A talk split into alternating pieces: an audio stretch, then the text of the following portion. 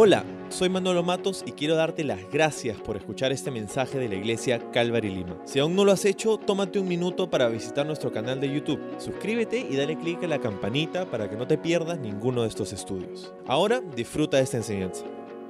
Hola, ¿cómo estás? Quiero darte la bienvenida a este servicio en línea. Estoy muy contento de que te conectes el día de hoy. Gracias por ser parte de esta comunidad los domingos donde podemos estudiar juntos la palabra de Dios. Es un honor para mí poder traerte este estudio el día de hoy. ¿Y qué tal si eh, nos saludas en los comentarios? Cada domingo es increíble, nos da mucha alegría poder ver ahí los comentarios, conectar, ¿verdad? A través de esta sección de los comentarios este tiempo, de este servicio al que te has conectado. Ahora, Estamos yendo a través del libro de Hebreos, hoy estamos en el capítulo 11 y vamos a continuar con nuestro estudio el día de hoy en el verso 31. El título para nuestro estudio el día de hoy es un ejemplo de fe inusual, un ejemplo de fe inusual. Vamos a orar. Señor, muchas gracias por darnos tu palabra el día de hoy. Sabemos que tienes algo que decirnos y queremos escuchar, queremos que, tu palabra toque nuestro corazón, que seamos transformados por medio de ello. Señor, gracias por cada persona que está conectándose desde casa en este tiempo. Gracias por cada familia, por cada hogar que ha abierto su, este espacio, Señor, para poder escuchar tu voz. Señor, te pido que, que toques a cada uno de nosotros con tu palabra, que seamos ministrados por Señor, y que nuestra fe sea revolucionada por eso, por esa obra que tú quieres hacer en este tiempo en nosotros. Gracias, Señor, por este día. Háblanos en el nombre de Jesús. Amén. Amén. Bueno, vamos al verso 31 del libro de Hebreos capítulo 11. Dice, fue por la fe que Raab la prostituta no fue destruida junto con los habitantes de su ciudad que se negaron a obedecer a Dios, pues ella había recibido en paz a los espías. Había recibido en paz a los espías, dice. Entonces, hemos llegado a este ejemplo de la fe. Hemos llegado, estamos llegando al final de este salón de la fama, que podrías decir ha sido capítulo 11 ah, del libro de Hebreos. El libro de fue escrito para un grupo de personas que estaban siendo tentadas con dejar la fe en Jesús, ¿verdad? Eh, predominantemente cristianos judíos que vivían en Jerusalén o en el área de Judea, que estaban experimentando persecución, estaban experimentando tiempos difíciles, creer en Jesús era cada vez más polémico para sus familias, para sus amigos, ah, la persecución que estaban experimentando estaba haciendo que ellos este, sean confrontados con la, con la idea de de repente no es la mejor decisión, de repente no es, estoy traicionando mi fe judía al haber puesto mi confianza en Jesús y no sé si es la mejor decisión. Y, estaban considerando todo esto.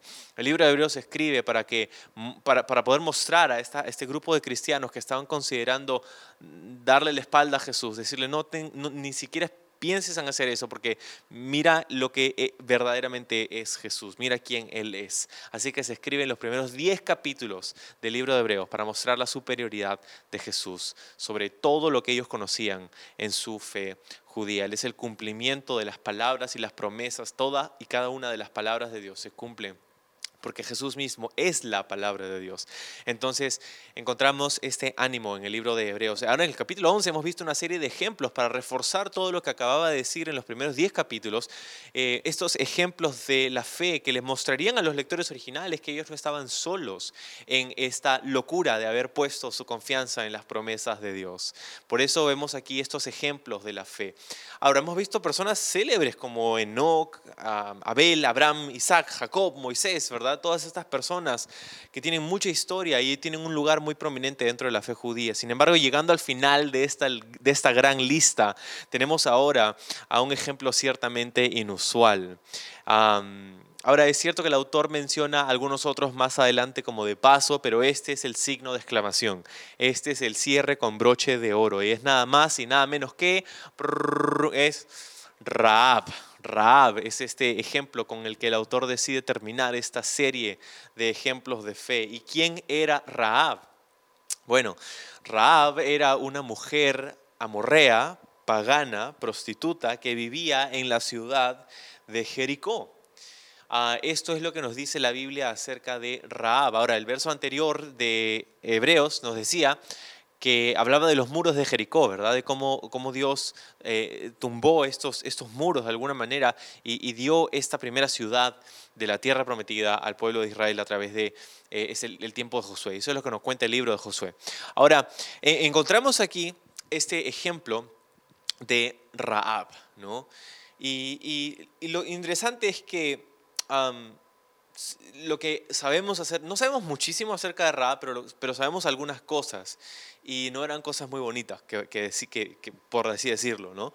Eh, sabemos que ella vivía en la ciudad de Jericó, ¿no? Vivía en la tierra de Canaán, era parte de este grupo de personas que vivían en la tierra de Canaán, los amorreos, y vivía en el muro de la ciudad. Su casa estaba construida en el muro de la ciudad de Jericó, ¿no? Y la ciudad de la que hablábamos la, semana pasada.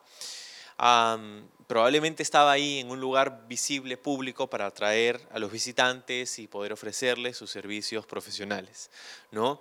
Ahora, ciertos rabinos judíos han intentado desestigmatizar a Raab Ah, diciendo que en realidad ella no era una prostituta, sino que era eh, la palabra que utiliza el Antiguo Testamento, que, que utiliza aquí para describir a Raab, no es ah, prostituta, sino se puede traducir más como aquella que era encargada de una posada o de un hotel. ¿no? Y, la razón creo que porque hacen esto es porque Raab llegó a ser una figura prominente dentro de las genealogías judías, de lo que vamos a hablar en un, rato más. Pero cuando llegamos al Nuevo Testamento, en realidad eh, toda la duda es disipada porque la palabra que utiliza el Nuevo Testamento para describir a Raab es una palabra que en griego solamente se utiliza para describir a una prostituta. Es mucho, mucho más claro allí. ¿no? Entonces, esto es lo que sucede. El pueblo de Israel ha salido de Egipto, ¿verdad? Dios los ha sacado con mano poderosa. Han pasado 40 años en el desierto. Toda esa generación que salió de Egipto murió. Ahora Dios levanta un nuevo líder, Josué, y con él cruzan el río Jordán después de haber pasado ese tiempo en el desierto y esa nueva generación que nació en el desierto llega a la tierra prometida y están delante de la primera ciudad ah, que conquistarían, que sería la ciudad de Jericó. Entonces están ahí. Y Dios le había dicho a Josué y, había dicho a Moisés que lo que tenían que era tomar posesión de la tierra. ¿Sí? Ahora, esta es una pregunta que mucha gente se hace y dice, ¿cómo puede ser que Dios le diga al pueblo de Israel que vaya y básicamente cometa genocidio en la tierra de Canaán? ¿Cómo, cómo ¿Cómo podemos pensar que Dios va a mandar a su pueblo Israel a hacer algo así? Ciertamente suena eh, descabellado, pero lo que tenemos que tener en cuenta era lo que estaba haciendo Dios en el mundo entero, ¿verdad? Esa era eh, parte del cumplimiento, eso era el cumplimiento de las promesas que Dios le había dado a Abraham. 400 años atrás de ese día en la ciudad de Jericó, Dios había hablado con Abraham el padre de los judíos, y había dicho, yo voy a darte esta tierra, pero todavía no. Es más, Dios le dijo a Abraham, eso lo tenemos en el libro de Génesis, que por 400 años sus descendientes iban a ser oprimidos. ¿Por qué? Porque dijo, porque la maldad del cananeo o del amorreo todavía no había llegado a su colmo. ¿sí? Entonces, eh, lo que sucede es que Raab era parte de una comunidad que vivía en la tierra de Canaán, cuyas prácticas eran totalmente inmorales, ¿verdad? Cuyas prácticas eran increíblemente malvadas. Las costumbres, las tradiciones religiosas, la mitología de, de Canaán eh, era, era súper inmoral.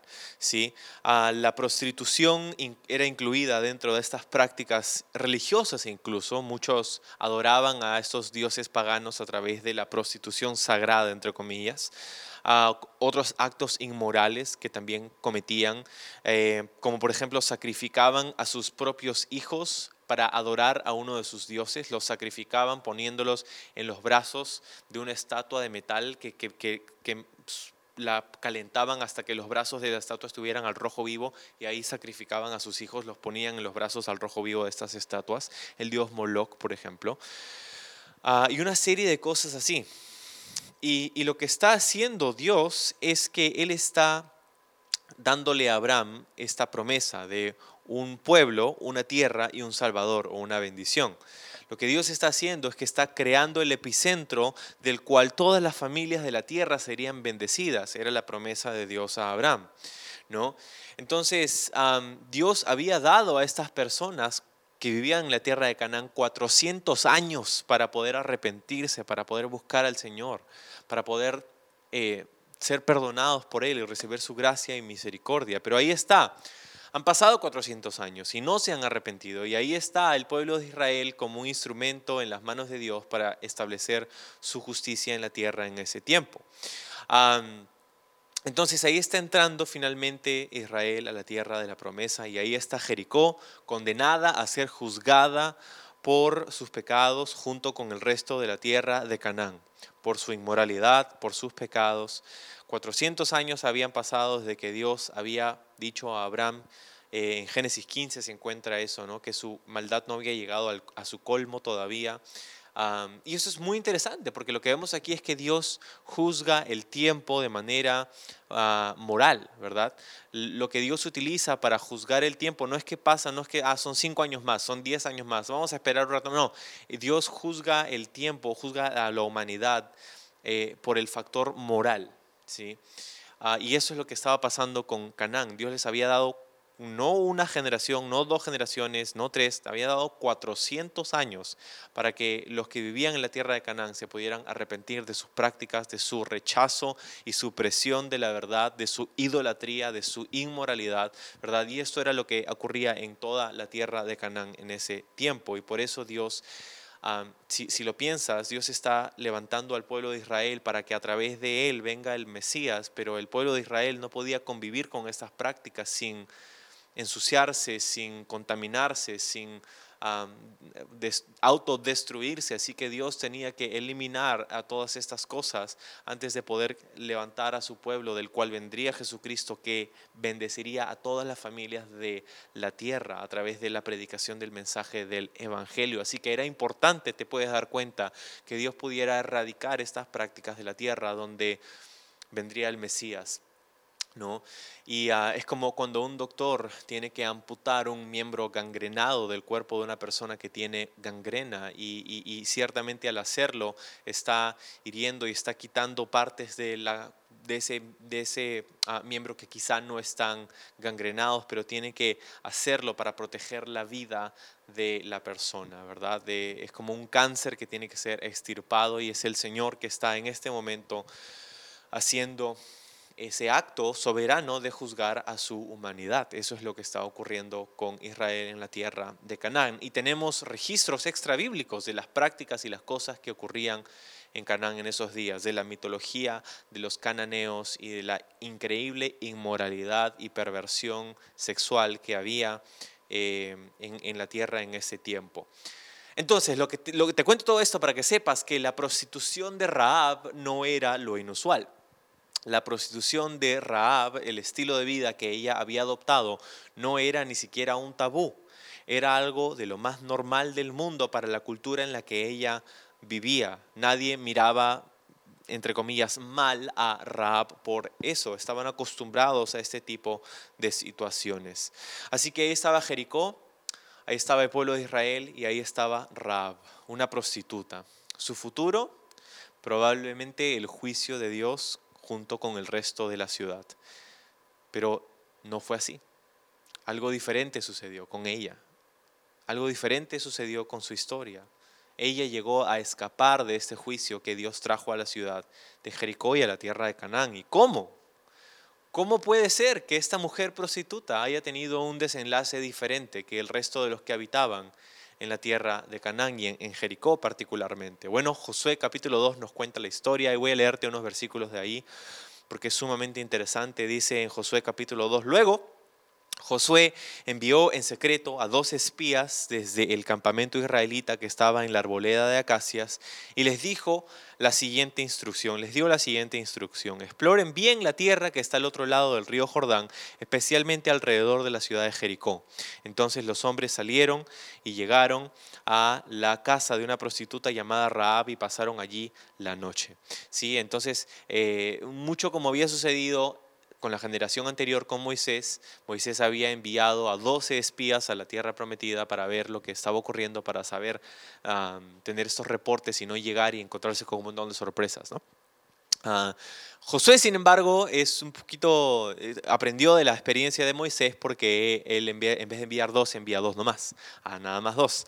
Eh, entonces, Curiosamente Josué había sido uno de esos espías que habían ido anteriormente, entonces manda a esos hombres para mirar lo que pasa en la ciudad de Jericó. Ellos llegan, se encuentran con Raab llegan porque su casa estaba en el muro de la ciudad, era ah, un acceso muy, muy rápido, muy fácil, y pasaron allí la noche. Nadie sospecharía nada, entre comillas. Pero alguien, dice verso 2, le avisó al rey de Jericó, unos israelitas vinieron aquí esta noche para espiar la tierra. Entonces el rey de Jericó le envió una orden a Raab. Saca afuera a los hombres que llegaron a tu casa porque han venido a espiar todo el territorio. Raab, quien había escondido a los dos hombres, respondió, es cierto, los hombres pasaron por aquí, pero yo no sabía de dónde venían. Salieron de la ciudad al, anochecer cuando las puertas estaban por cerrar. No sé hacia dónde se fueron. Si se apresuran, probablemente los alcancen. En realidad, dice el verso 6, la mujer había llevado a los hombres a la azotea de su casa y los había escondido debajo de unos manojos de lino que había puesto allí. Entonces los hombres del rey buscaron a los espías por todo el camino que lleva a los vados del río Jordán y justo después de que los hombres del, del rey se fueron, cerraron la puerta de Jericó. Esa noche, antes de que los espías se durmieran, Raab subió a la azotea para hablar con ellos. ¿sí? Entonces ahí tienes los espías que llegaron a la casa de Raab, el rey se entera, manda al toque a sus hombres y le dice, hay espías por ahí, me han dicho que han venido a tu casa, necesitamos que los saques, por favor. Y ella miente. Ella dice, no sé, ellos vinieron, pero se fueron.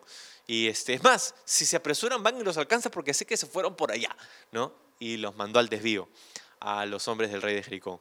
En esencia estaba, eh, estaba mintiendo, sí, estaba eh, cometiendo algo que desde la perspectiva de alguien que vivía en Jericó era horrible, era atroz, ¿no? Espionaje, terrorismo, podría decir, ¿no? Ah, es lo que estaba ocurriendo, pero desde la perspectiva de Dios, en realidad, lo que ella estaba haciendo es que voluntariamente estaba ayudando la causa de la obra que Dios estaba haciendo en el mundo en ese momento. En vez de asociarse con su cultura, en vez de asociarse con sus tradiciones, en vez de poner su lealtad para con las personas de su ciudad, ella decidió poner su lealtad con el pueblo de Dios. Y, es aquí donde comienzas a ver que hay una obra que está sucediendo en la vida de Raab. Hay algo que está sucediendo en su corazón. ¿sí? Y, es parte del ejemplo de la fe de Raab, de esta fe inusual, de esta persona inusual. ¿sí? que, en vez de asociarse otra vez con, con, la cultura, ¿verdad? Con, sus, con las personas, con, es que es mi gente, es mi pata, ¿no? No, es, es, puso su confianza en, o su lealtad, mejor dicho, en el pueblo de Dios. Y Dios está observando, obviamente, todo esto. Entonces, ah, cuando los hombres del rey se fueron, Raab subió para conversar con ellos y les dijo, sé que el Señor les ha dado esta tierra. Ok, ella dice, sé que Dios les ha dado, el Señor les ha dado esta tierra. Usa el nombre de Dios aquí. Todos tenemos miedo de ustedes. Cada habitante de esa tierra vive atemorizado, pues hemos oído cómo el Señor les abrió un camino en seco para que atravesaran el Mar Rojo cuando salieron de Egipto. Y sabemos lo que les hicieron a Seón y a Og, los dos reyes amorreos al, al, oriente del río Jordán, cuyos pueblos ustedes destruyeron por completo. No es extraño que nuestro corazón esté lleno de temor. A nadie le queda valor para pelear después de oír, mira lo que dice, después de oír semejantes cosas. Pues, ojo, el Señor, su Dios, es el Dios supremo arriba en los cielos y abajo en la tierra. Estas son las palabras de esta mujer. Que dice a estos espías, que ha puesto su propia vida en peligro, ¿verdad? Es, en esencia, si el rey de Jericó se enteraba de que ella, le había mentido, era su sentencia de muerte. No solamente había ayudado a los espías, sino que eh, básicamente había, se había autosentenciado a morir por ese acto de traición a su ciudad. ¿Sí? Pero ¿por qué lo hace? ¿Por qué hace algo tan subversivo, tan, tan loco, verdad?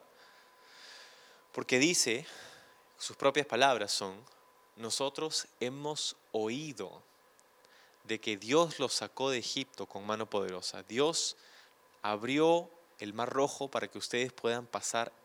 Dice, nosotros hemos oído, han pasado 40 años. Raab ciertamente no tenía 40 años en ese entonces. Entonces ella había nacido después de que Dios ya había sacado a los israelitas de Egipto y había crecido escuchando estas historias de este pueblo que había visto la mano de Dios y estaban morando por ahí en el desierto y, y, había escuchado los reportes y, y había visto cómo el, pueblo de Israel había ya conquistado un par de ciudades del otro lado del Jordán y estos reportes llegaban, ¿verdad? Los tweets ahí en, las noticias lo, veían, este, Israel hizo esto y lo otro y, han crecido con, con, con miedo, con, con, miedo en su corazón porque están viniendo por nosotros y, y no solamente porque es un pueblo enemigo para ellos, sino que de hecho Dios está de su lado, tienen a un Dios que ha podido abrir un mar, que los ha podido sacar de Egipto, que los ha sustentado por 40 años en el desierto y ahora están aquí. Ella dice, hemos oído estas cosas y su Dios, yo sé que su Dios es el Dios supremo. Ojo, dentro de la mitología cananea habían una serie de dioses a los que ellos adoraban. Ah, Baal, seguro se escuchado acerca de Baal, Astoret, Astarte, Tenemos al Dios El, que era el Dios supremo, vamos a decir, de los cananeos. Pero dice, tu Dios, el Dios de Israel, Yahvé, Jehová, Él está encima de nuestros dioses. Él es supremo, arriba en la tierra, arriba en el cielo y abajo en la tierra.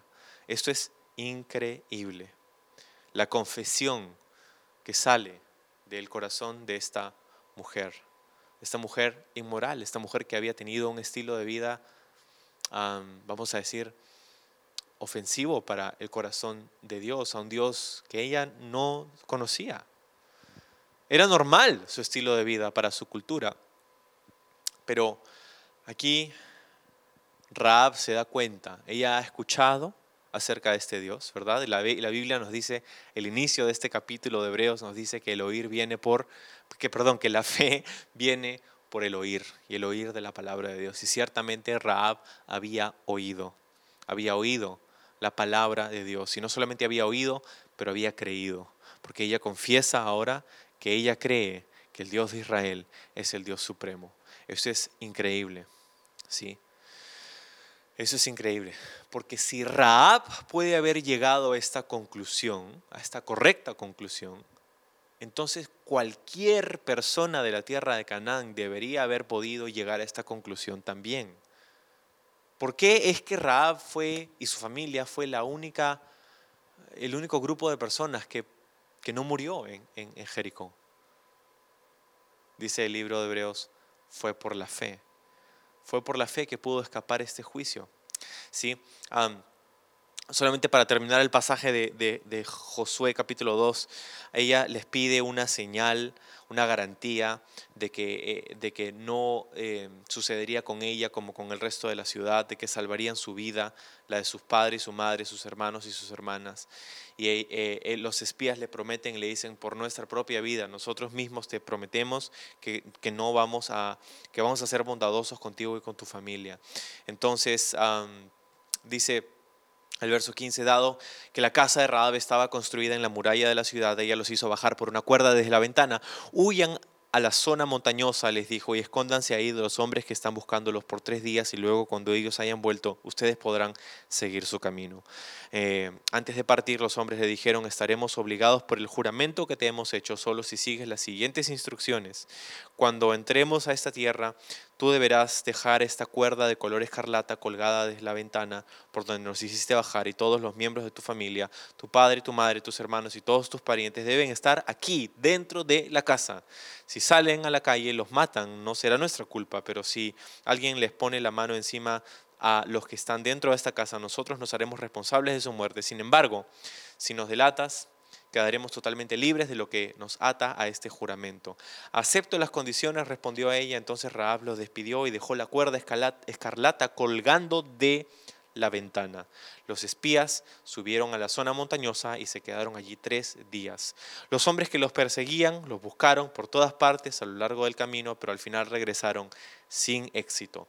Los dos espías luego descendieron de la zona montañosa, cruzaron el río Jordán, nadando obviamente, y le informaron a Josué todo lo que les había sucedido. El Señor nos ha dado el territorio, dijeron, pues toda la gente de esa tierra nos tiene pavor.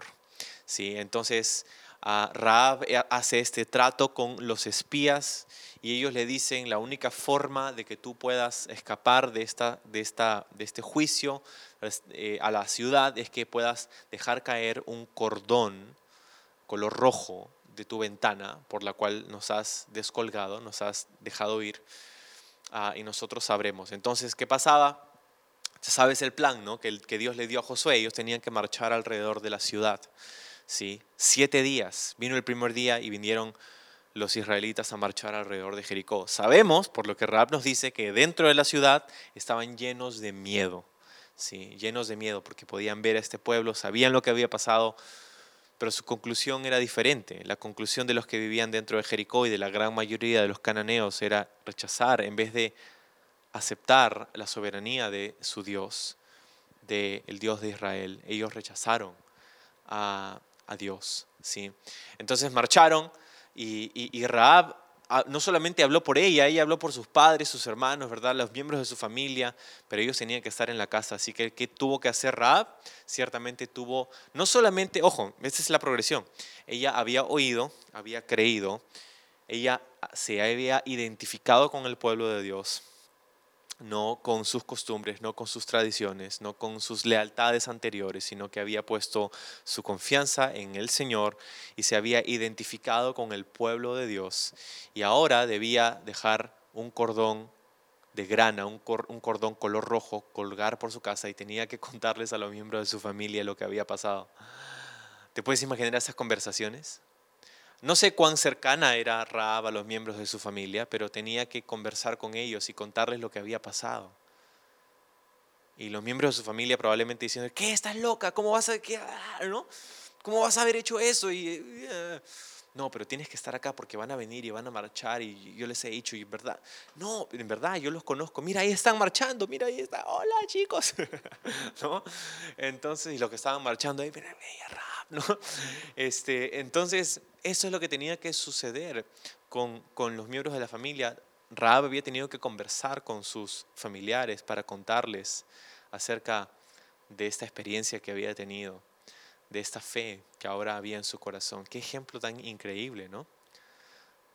Entonces, ella oyó y creyó, ella se identificó con el Dios de Israel y con el pueblo de Israel, ella compartió su fe con su familia y por todo esto ella fue salvada tal y como le había sido prometido. El día séptimo, a la séptima vuelta de Israel alrededor de Jericó, los muros se cayeron, menos su casa. Qué increíble. Qué increíble esta historia y qué ejemplo para nosotros. o sea, el hecho de que tenemos el testimonio de Rahab aquí es el testimonio que nos habla de que, número uno, no hay nada en tu pasado que prohíba a Dios hacer una obra en tu vida. Si Raab pudo llegar a esta lista en Hebreos capítulo 11, tú y yo podemos llegar a esa lista también, cualquiera de nosotros. No importa cuán lejos estemos de Dios, no importa cuán bajo hayamos caído, no importa cuán ah, inmoral hayamos podido ser en el pasado, si oímos, escuchamos, creemos, confesamos, ¿verdad? a Jesucristo como nuestro Señor y Salvador.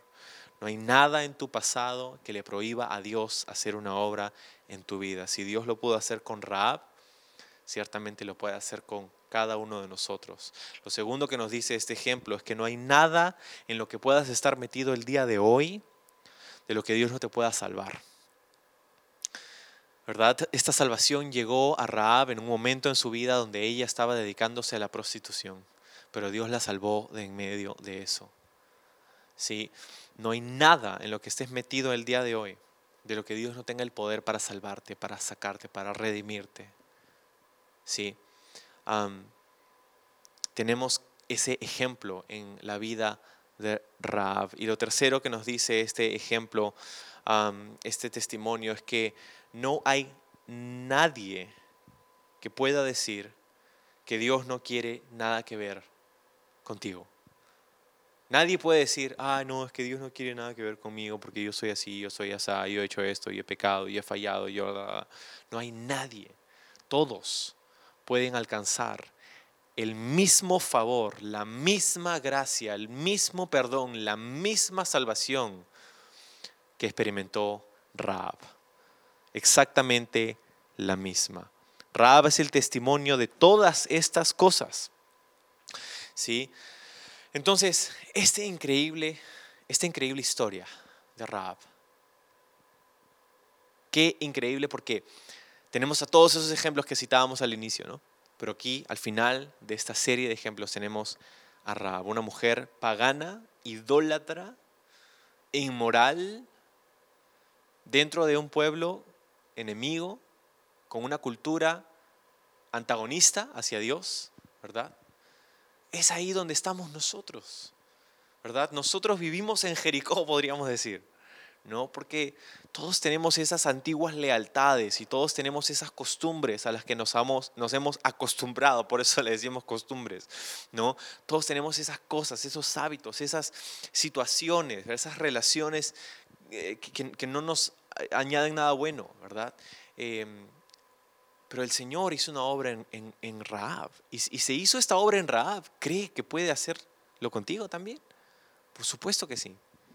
Dios puede hacer esa obra en nosotros. Y lo increíble, más allá de todo esto, es que Raab no solamente llegó a Hebreos 11, a la lista de Hebreos 11, sino que también llegó a otra lista.